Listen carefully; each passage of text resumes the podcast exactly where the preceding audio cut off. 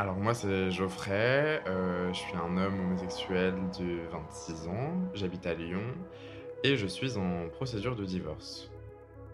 Bonjour à toi, tu écoutes le podcast Ipséité et aujourd'hui nous allons parler du sujet Vivre suite à des violences. Depuis plusieurs années, la médiatisation concernant les violences dans notre société explose, qu'elles soient conjugales, sociales, raciales ou encore sexistes. Cette médiatisation est le résultat de siècles et d'années de colère. Aujourd'hui, de nombreux chiffres nous permettent de réaliser l'ampleur de ces violences présentes dans tous les espaces de notre société. En 2020, 102 femmes et 23 hommes ont été tués par leur partenaire. 78% des femmes cis et 23% des hommes cis déclarent avoir déjà vécu des violences et le pourcentage des personnes trans victimes augmente chaque année. Nous sommes dans une période durant laquelle la colère est forte, à la hauteur de nos souffrances. Tout cet élan nous amène à réfléchir quelles peuvent être les réponses pour lutter contre ces violences, en abordant les causes mais aussi les conséquences des multiples violences présentes en France. Toujours aujourd'hui, de nombreux préjugés sont posés sur les victimes, parlant de personnes faibles, ayant provoqué ces violences par leur comportement ou encore leur tenue. Dans le cadre de ce sujet, nous allons essayer d'aborder les conséquences des violences sur notre construction et notre reconstruction. Nous allons parler des besoins pour tendre vers une extinction des violences dans notre société. Oui, c'est utopique, mais c'est nécessaire. Alors comment déconstruire tout ça justement? Par la rencontre avec les personnes concernées. Dans le cadre de ces épisodes, tu vas rencontrer trois personnes victimes de violences multiples. Il ne s'agira en aucun cas de remettre en question leur parcours et ce qu'elles ont subi. En avertissement, l'ensemble de ces épisodes aborde la question des violences et notamment conjugales. Nous allons donc parler de sujets qui peuvent heurter la sensibilité de certains et certaines. Et pour le premier épisode, tu vas rencontrer Geoffrey, homme cis homosexuel, victime de violences conjugales, psychologiques et économiques. Enfin, dans cet épisode, nous parlerons du contexte dans lequel ces violences ont émergé, de ce qui lui a permis de s'en enfuir et de l'importance d'en parler autour de soi. Très bonne écoute à toi. Je t'invite aujourd'hui dans le cadre du sujet Vivre suite à des violences. Est-ce que tu peux nous expliquer euh, quelles violences tu as rencontrées pour, pour commencer de manière un petit peu chronologique? Euh, oui, tout à fait. Euh, moi, les violences dont je vais parler, euh, ça va être des violences au sein de, du couple, hein, des, violences appelées violences conjugales. En fait, peu de temps avant, j'avais fait un burn-out et j'étais à une, un moment difficile de ma vie. C'est à ce moment-là que j'ai rencontré mon époux actuel et on s'est rapidement mis en couple et euh, à la fois rapidement euh, mariés. C'est-à-dire qu'on s'est rencontrés euh, en novembre 2018 et on s'est mariés en mai 2019. Donc ça faisait même pas un an qu'on se connaissait. Du coup, c'est extrêmement rapide. Est-ce que les violences, elles arrivent aussi rapidement? Non. Non, non, les violences, elles, les premières violences ont, mis, ont mis un certain temps à, à s'installer. Au départ, il y avait vraiment la vision de, l'homme idéal, si je puis dire, vraiment euh, la personne qui ressort en société, euh, que tout le monde adore, euh, qui fait rire tout le monde. bon, il est américain, il se retrouve en France sans parler français, donc ça faisait un peu son charme aussi, je pense, auprès de ma famille et auprès de mes amis. C'est aussi ce qui m'a séduit. Hein, ça, fait partie de la séduction. Et les premières violences euh, se sont réellement manifestées à un moment euh, où j'étais euh, un peu bloqué. En fait, on est parti très vite, très succinctement aux États-Unis pour qu'il me présente son entourage, ses amis, sa famille. Et en fait, là, ça a été la première fois qu'il y a eu une grosse dispute, mais notamment lié euh, au, fait euh, qu'il soit allé fouiller dans mon téléphone portable et, euh, et qu'il soit allé interpréter des messages que j'avais échangés avec, avec d'autres personnes, mais qui, qui étaient complètement random. C'était une conversation avec un, ami. et lui, en la traduisant, il y avait eu un quiproquo. Enfin, c'était. Voilà. Et est-ce que tu sens que suite à ça, il y a une escalade dans la montée des violences, dans leur puissance, régularité et finalement dans, la violence? Euh, Oui, oui, il y a eu, euh, une escalade dans, la montée dans l'intensité des, violences. Euh, alors, ça n'a pas été des violences physiques parce que je ne l'ai pas précisé avant, donc je ne me faisais pas frapper. Il y a eu un moment où on s'est battu, mais ça ne faisait pas vraiment partie de, du sujet. Enfin, si, à la fois, mais c'était plus une pression morale. C'est assez difficile à expliquer en même temps. On va dire que j'ai aussi la sensation qu'il a tout fait pour que je m'attache et que je tombe éperdument amoureux de lui, et que ça a été le cas. Et qu'à un moment où il a senti qu'il me tenait, on va dire, il a commencé à euh, imposer, euh, imposer sa loi, imposer sa vision des choses et à me diminuer, on va dire, me, me museler me museler, me euh, voilà, me modeler. Une fois, une fois qu'il avait l'emprise sur moi, il avait comme les pleins pouvoirs et les pleins pouvoirs autant bien au niveau de la question financière puisque j'étais enfin j'étais dans une période post chômage je venais de commencer un nouveau job et il m'avait demandé de s'installer avec lui dans, dans un enfin de, de, quitter complètement ma vie pour venir s'installer avec. Ce que tu avais fait Ce que j'ai fait. Euh, donc, je suis, euh, j'ai quitté Lyon pour venir m'installer à Paris. Euh, j'ai lâché mon emploi et donc j'étais dépendant financièrement, en fait, hein, très clairement. Et j'avais pas, on va dire, le pouvoir, le, le, comment dire, le, la possibilité d'avoir mon indépendance. J'étais dépendant euh, de lui. Quoi. À tout moment, euh, il pouvait me mettre à la porte, ce qu'il a menacé plusieurs fois de faire. Ou euh, si moi je voulais fuir ou quitter le logement, c'était irréversible en fait.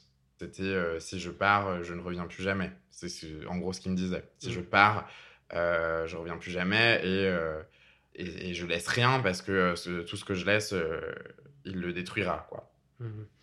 Et donc, dans cette escalade et dans la montée des violences, qu'est-ce qui fait que tu en sors? C'est-à-dire que tu, tu, tu quittes euh, cet univers de violence Qu'est-ce qui te permet à un moment donné de, de réagir? euh, Alors, j'ai pas. Euh, au moment où en fait j'ai pris la décision, donc on s'est installé ensemble, on s'est marié très rapidement pour euh, des histoires de visa et, qu'il puisse rester en France en fait, hein, parce qu'il n'avait pas de, visa euh, français. Donc tout ça a été euh, très rapide et il m'a poussé au mariage dans le sens où si je ne me mariais pas, il retournait aux États-Unis, ce qui voulait dire que on se séparait. Donc comme moi, c'était pas du tout mes intentions et que je ne voyais pas faire ma vie avec quelqu'un d'autre, euh, j'ai cédé à sa demande et à sa pression, euh, tout en ayant l'impression d'en avoir envie de me marier avec lui, mais en même temps, euh, non. On peut, pas trop avoir le choix. Enfin, pas trop avoir le choix. Et en même temps, j'ai senti une espèce de pression. je comprenais pas ce qui se passait. Il y avait énormément de changements qui étaient là. Tout allait très vite et très succinctement. Et il y a eu un, élément déclencheur qui, qui a été euh, je pense, euh, le décès de mon grand-père qui a fait que j'ai dû partir du domicile conjugal. Mais en, fait, il euh, faut aussi se remettre dans le, contexte qu'on ne se quittait pas. En fait, on ne, il ne me laissait rien faire tout seul et me laissait pas, enfin, bah oui, bah partir sans lui un week-end ou, me retrouver sans lui plus de quelques heures pour aller travailler en fait. Donc le fait de partir euh, aux obsèques de mon grand-père pendant quelques jours, euh, deux, trois jours, je ne sais plus, euh, sans lui, parce que j'ai pas voulu qu'il vienne, parce que on s'était déjà disputé avant et je sentais que je ne me sentais pas de, de, l'avoir à mes côtés et aux côtés de ma famille dans ces moments-là. Donc j'ai demandé de ne pas venir. Ça a fait que je me suis retrouvé sans lui.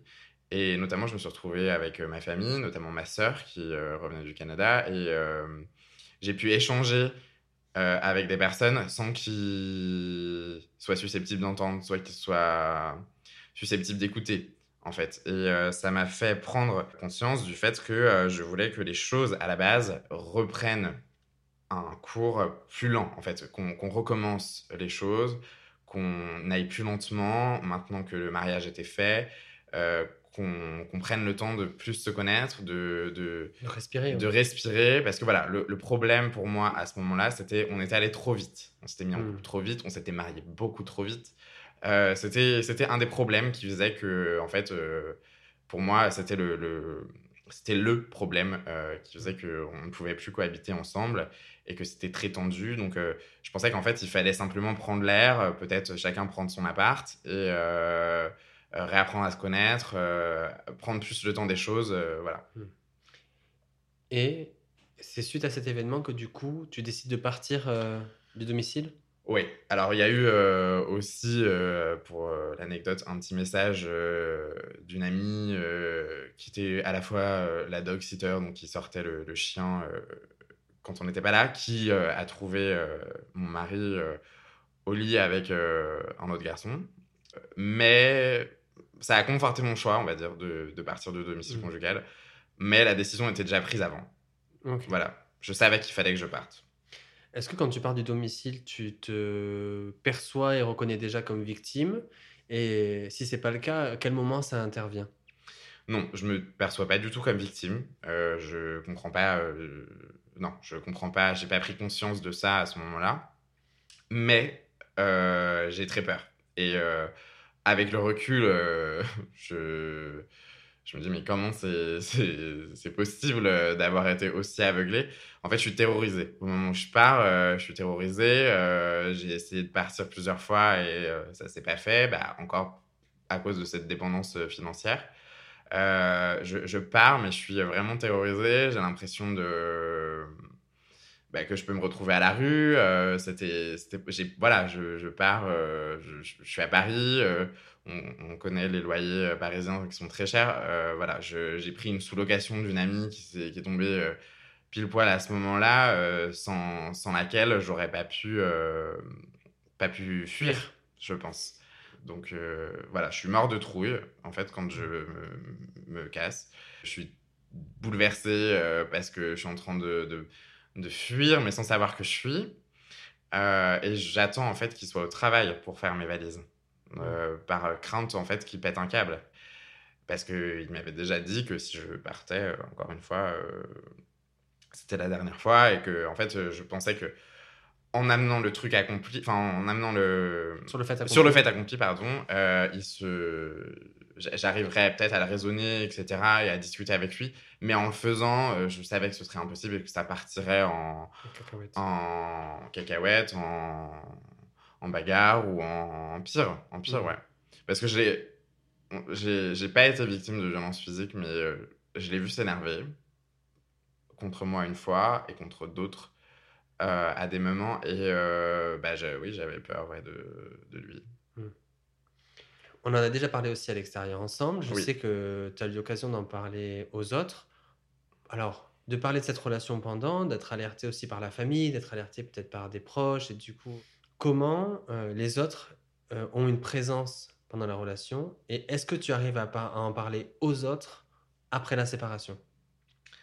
Alors, pendant euh, la relation, pendant le feu de l'action, on va dire, je me suis un peu coupé. J'ai été coupé de mes amis, coupé de mes, mes amis très proches. Euh, tout allait très vite. Euh, je faisais tout avec lui, plutôt rien sans lui. Il était toujours présent, toujours là. Hmm. Parce que sinon, c'était des crises de jalousie, en fait. C'était euh, si j'avais le malheur de faire quelque chose sans lui, par exemple, j'allais au cinéma, ce que je faisais beaucoup. c'était t'allais voir un autre mec, tu m'as trompé, patati patata. Et à chaque fois, j'étais obligé de le rassurer, raisonner. Il en était convaincu, hein. Ce n'était pas le cas. À ce moment-là, j'ai contact avec euh, pas beaucoup de mes amis proches, enfin très peu de personnes sont témoins euh, directs de ce qui se passe, mais notamment une de mes meilleures amies, elle est témoin de ce qui se passe. Et euh, m'a alerté voyant mon attitude, me métamorphoser complètement devenir un, espèce de zombie, à plus dormir, à euh, mmh. plus manger. Euh, bref, euh, j'étais, je pense, j'envoyais des, des, signes physiques de mal-être. Et elle a su les voir et elle était impuissante face à ça, à essayer de me faire prendre conscience des choses, mais en même temps, tout allait très vite. Et au moment où elle te dit ça, Euh, est-ce que tu arrives à te souvenir de comment ça te percute ou pas? Je voyais l'inquiétude dans, dans ses yeux, mais en même temps, j'ai toujours su que je pouvais compter sur elle et sur, euh, et sur d'autres de mes amis, mais notamment sur elle, qu'à tout moment, tout moment de toute heure du jour et de la nuit, euh, je pouvais compter sur elle et que c'était plutôt rassurant. Et dans un autre sens, du côté familial, je voulais pas les inquiéter, en fait. Mhm. Je voulais pas les inquiéter, je voulais pas les déranger. Je, je savais que mes parents étaient euh, ont tendance à plutôt s'inquiéter et que euh, Tu je voulais pas les alerter. En fait, suite à cette rencontre qui a été très rapide euh, et ce mariage qui a été très rapide, parce que eux avaient été inquiétés avant, euh, s'étaient posé des questions, m'avaient posé des questions et trouvaient ça un peu étrange, à raison Mhm. au final. Euh, Du coup, je, je voulais c'est pas que je voulais pas leur donner raison, mais que je pensais que c'était pas ça et que je voulais pas les inquiéter en fait. Mhm. Voilà. Euh, depuis que cette histoire, euh, dans cette forme-là, en tout cas, elle se termine, parce que même si elle a toujours une présence aujourd'hui, euh, je t'ai toujours connu avec la capacité d'en parler, d'en dire quelque chose. Qu'est-ce qui fait qu'à un moment donné, tu arrives à en parler? Et aujourd'hui aussi, à, comment ça peut être utile de parler? Parce que je sais qu'aujourd'hui, c'est quelque chose qui te sert beaucoup. J'ai pas été toujours apte à en parler, pas du tout. Le lendemain de ma fuite, euh, tout de suite ça a dégénéré et euh, j'ai été face à, confronté à, un inconnu en fait, à une personne complètement euh, qui semblait complètement euh, convaincue euh, du fait que euh, j'ai des liaisons, que je lui détournais de l'argent, que euh, je me sois mis euh, en couple par rapport à ça. Donc j'étais face à une espèce de rebondissement euh, digne d'une série ou d'un film euh, qui m'a laissé sans voix, en fait, vraiment sans voix. Donc j'avais aucune réponse à apporter à ça puisque je savais que c'était pas vrai, mais je, je, je, je ne comprenais pas comment il pensait que c'était vrai et, euh, et il en avait l'air convaincu. Donc à ce moment-là, je prends conscience de l'ampleur euh, du merdier dans lequel je me suis foutu, hein, ne mâchons pas nos mots. Il menaçait aussi de poursuivre euh, moi et ma famille euh, avec des teams d'avocats, selon ses dires, et un peu vraiment série américaine. Il le comptait tellement bien, il, il en était tellement convaincu que ça semblait réel et qu'il a réussi à m'en faire flipper Ouais. et à m'y faire croire. Donc à ce moment-là, j'ai pris rendez-vous avec euh, des avocats, des conseillers juridiques, et en fait, en me retrouvant face à une conseillère juridique et lui décrivant les faits, mon quotidien euh, quand on était euh, ensemble, et etc., bah, elle m'a regardé dans le blanc des yeux et puis elle m'a dit mais en fait vous êtes victime de violence conjugale et c'est là que j'ai pris conscience du truc et puis j'ai pris une grande bouffée et j'ai fondu en larmes et j'étais là ah bon d'accord ah oui ah oui c'est aussi ça les violences conjugales c'est pas que des personnes qui se font taper dessus euh, Mm. rouer de coups et j'étais là ah oui effectivement vous avez raison madame Euh, donc je suis allé euh, porter plainte euh, enfin déposer plainte je suis allé plusieurs fois au commissariat. Une première fois pour faire ce qu'on appelle une déclaration d'abandon du domicile conjugal en cas de, de mariage avec des ressortissants étrangers. C'est important au niveau de la préfecture, etc. On est obligé en fait euh, de faire ce genre de choses. Euh, donc j'y suis allé. Je suis tombé euh, sur le commissariat du 3e à Paris, sur des policiers qui étaient plutôt à l'écoute et plutôt bienveillants une première fois ça m'a fait prendre aussi un peu plus conscience de l'ampleur des choses. Et après, j'ai commencé à prendre rendez-vous avec mon avocate et on a commencé à parler de ce genre de choses. Et tout en venant, euh, je prenais conscience de, de, de- des faits, en fait, euh, je, de la réalité. Voilà. Tu prenais du recul un peu Je sur prenais tout ça? du recul, euh, non, je prenais pas de recul. Je, je, je réalisais en fait ce qui m'arrivait, ce qui m'était arrivé, et je réalisais. En fait, je prenais un peu plus conscience tous les jours euh, de ce qui m'arrivait, tout en étant harcelé de messages tous plus délirants les uns que les autres de mon futur ex-mari, qui menaçait par exemple de contacter euh, le FBI, euh, Interpol, euh, etc. Ça, ça, ça peut faire rire, hein, mais il y a, de quoi rire. Mais sauf que dans les faits, j'ai presque. Ouais, j'ai cru, j'ai cru. j'ai cru et, et c'était dit d'une manière assez flippante. Mmh. Tu arrives à en parler du coup à des professionnels et qu'est-ce qui fait que tu arrives à en parler? Finalement aussi, ce qui peut être très difficile, c'est aux proches et après aux, gens que tu rencontres. Ouais. Il y a eu un déclic. j'ai commencé à devoir en, parler aux proches, notamment à mes parents, parce qu'il a commencé à incriminer mon père d'avoir piraté ses ordinateurs, etc. et du coup menacer de poursuivre également mon père et à l'inclure dans ces histoires invraisemblables. Mon père ne s'est pas branché une clé USB. Euh, pardon, papa. Il y, avait, il y avait une nécessité de les prévenir de, parce qu'il les, les contactait aussi. Hein, il leur euh, envoyait des messages. Euh, donc, T'étais coincé, quoi. J'étais coincé. et je savais que à tout moment, il pouvait balancer toutes les, infos, les pires informations qu'il pouvait à mon sujet. fausses, vraies, bref, dire ce qu'il voulait. Et, et c'est ce qu'il a fait. Hein. Contacter mes proches pour leur dire que je me prostituais, que je faisais des orgies, que euh, voilà, donc euh, sur des choses euh, un peu un peu choquantes et voilà, il a, il a touché la corde sensible en fait, il a il a touché ma famille. Donc j'ai été obligé d'en parler à certains membres de ma famille et aussi j'ai commencé à devoir en parler plus largement. En fait, on, on s'est marié en mai, on s'est séparé en juillet. Et tout le mois de juillet, j'ai vécu un enfer de menaces, etc. Et euh, au mois d'août, euh, bah, j'ai craqué. Je pense qu'il a réussi à me faire euh, oublier,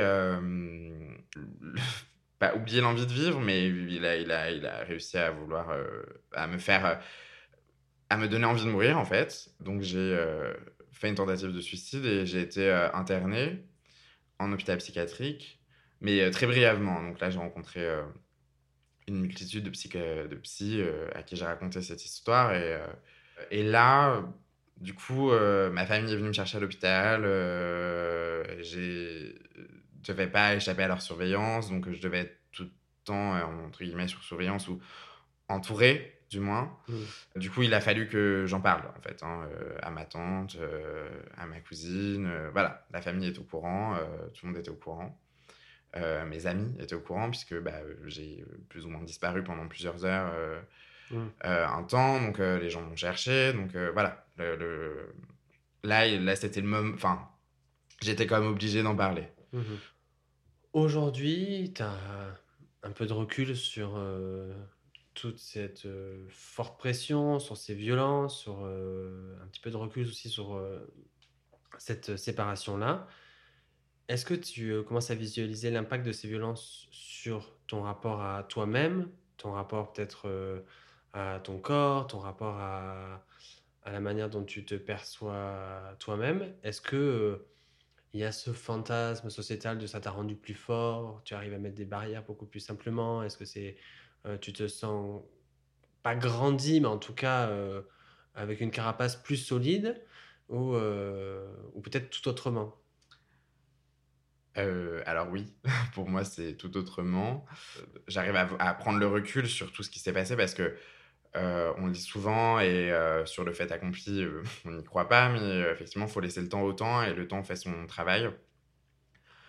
quand je remets ma situation versus il y a deux ans et demi à maintenant, je suis en train d'essayer de tourner toutes les pages qu'il faut tourner pour aller de l'avant, mmh. de toutes mes forces. oui, voilà.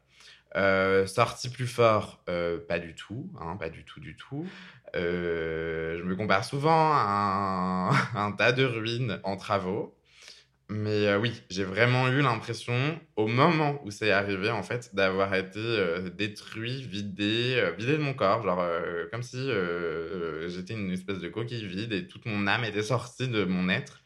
C'est une sensation assez bizarre. Bref, je suis en travaux de rénovation, du coup. Euh, après, oui, ça a un impact sur, euh, sur le, le, Geoffrey que je suis aujourd'hui. Euh, ça, ça me rendra.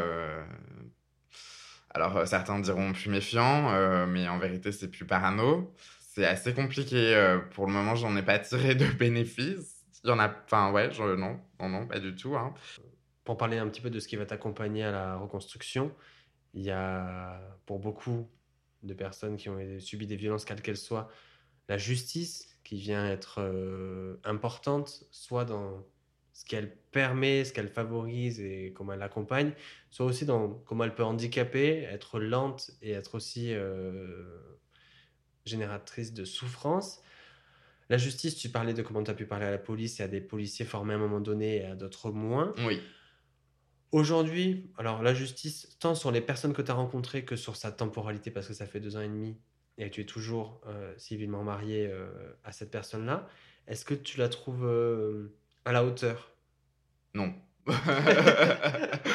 la justice en elle-même, donc je suis effectivement allé déposer plainte, donc pour en fait diffamation, etc. Donc, parce qu'il m'accusait de choses dont je n'étais pas l'auteur. Donc là, j'y avais sa version des faits et la mienne. Donc c'était euh, bah, débrouillez-vous. Euh, parole contre parole. Parole contre parole. Euh, qui sera le plus convaincant On n'a pas été confrontés l'un et l'autre. mais en tout cas, lui était allé déposer plainte bah, la veille de, de, mon dépôt de plainte. et était tombé sur une policière qui avait entièrement cru à sa version, qui avait complètement pris son parti pour lui et moi, le lendemain, je suis tombé sur un autre policier bah, euh, qui, pareil, euh, avait euh, pris son parti pour moi. Je me suis retrouvé confronté à cette policière qui m'a convoqué suite à la plainte qu'il avait déposée. Donc j'ai dû expliquer. Cette... En fait, il parlait de cette fameuse bagarre que j'évoquais un peu plus tôt, qui était venue suite, à... suite à une dispute complètement random. Et euh, c'était une bagarre, c'était un échange de gifles. Hein. Je ne minimise pas le fait qu'une gifle, c'est moins important qu'un coup de poing euh, dans l'œil qui fait un, œil au beurre noir. Mais euh, c'était une dispute. C'était une. Mmh, mmh. oui, oui. Il n'y avait pas d'intention mmh de, violence, c'était vraiment. Il n'y avait pas l'intention de violence. Les nerfs qui étaient trop euh, et c'était surtout, euh, pour ma part, euh, un coup porté parce que c'est pas moi, c'était lui. Mhm.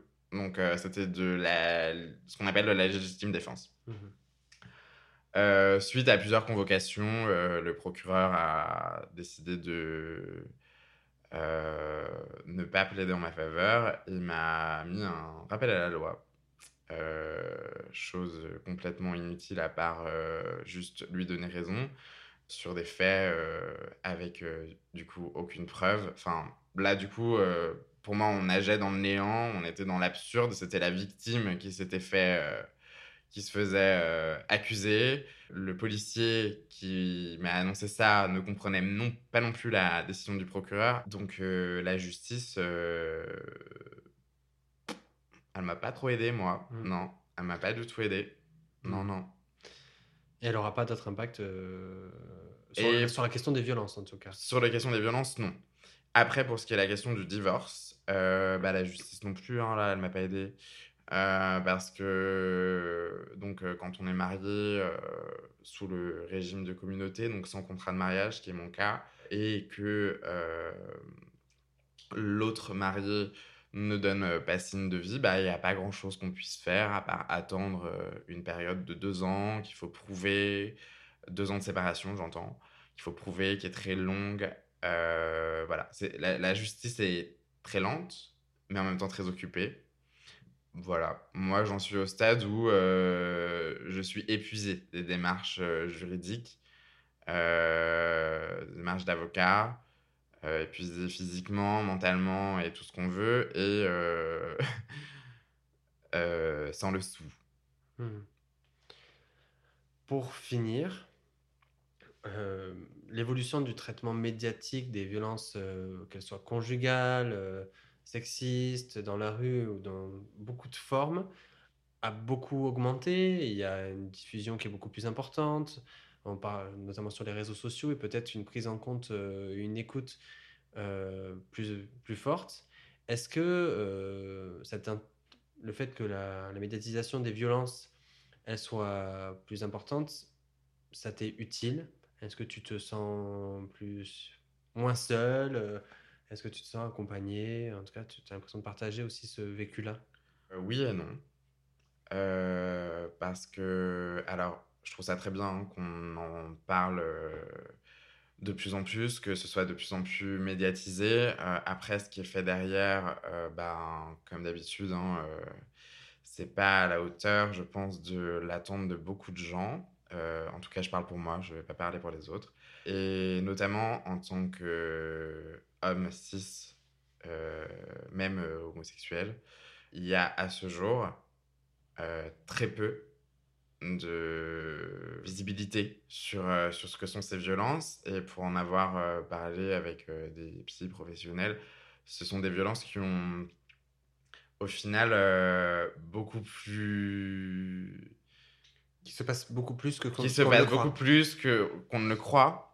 Et euh, on parlera énormément dans les euh, médias, euh, dans la presse, des violences faites aux femmes, que, femmes que je respecte, hein, elles ont tout mon soutien, tout, tout, tout. Mais pas du tout, ou très peu, des violences faites aux hommes.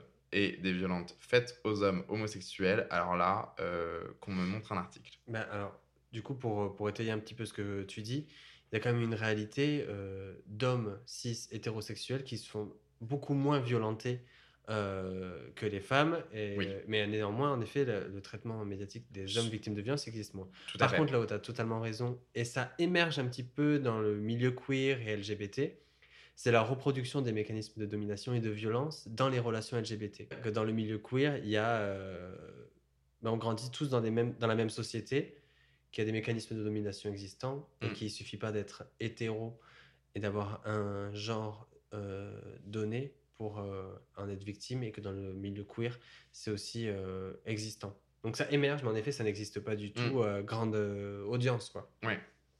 Après, euh, ça c'est ma vision personnelle, mais euh, je pense que, enfin c'était ma vision en tout cas euh, très euh, stigmatisée, faite victime euh, du fait que euh, bah, les victimes de violences conjugales, souvent, ben, c'était des personnes euh, un peu faibles, un peu euh, Fragile. fragiles, euh, effectivement très souvent des femmes avec des hommes qui vont représenter une certaine masculinité toxique, virile, enfin typiquement le gros macho versus la femme fragile. voilà, c'est pour moi, je pense comme euh, beaucoup trop d'autres gens, euh, malheureusement, euh, ça représentait ça avant d'en être victime. Et d'avoir vu que c'était des messieurs et, des madames, tout le monde, et que ça pouvait arriver à tout le monde, euh, bah, j'en ai pris bien conscience dans mon vécu personnel. Voilà, après, le... pour mon cas, en fait, pour ce qui est mon cas, et ce qui aussi me pousse à faire ce podcast euh, aujourd'hui, c'est euh, si, euh, je ne sais pas, un homme, je, je parle pour ma cause, hein, c'est peut-être un peu égoïste, mais si un homme est victime de violence et écoute ce podcast, tu n'es pas seul. Merci Geoffrey. Échanger de ce sujet avec Geoffrey m'a permis d'écouter la réalité d'un homme victime de violence au sein d'un couple. Après cette rencontre, il m'apparaît essentiel de visibiliser les violences présentes dans la communauté LGBTQI, répondant au code d'une société hétéronormée. Nous verrons avec Lucille que le commun, le partage et le soutien entre les victimes est essentiel.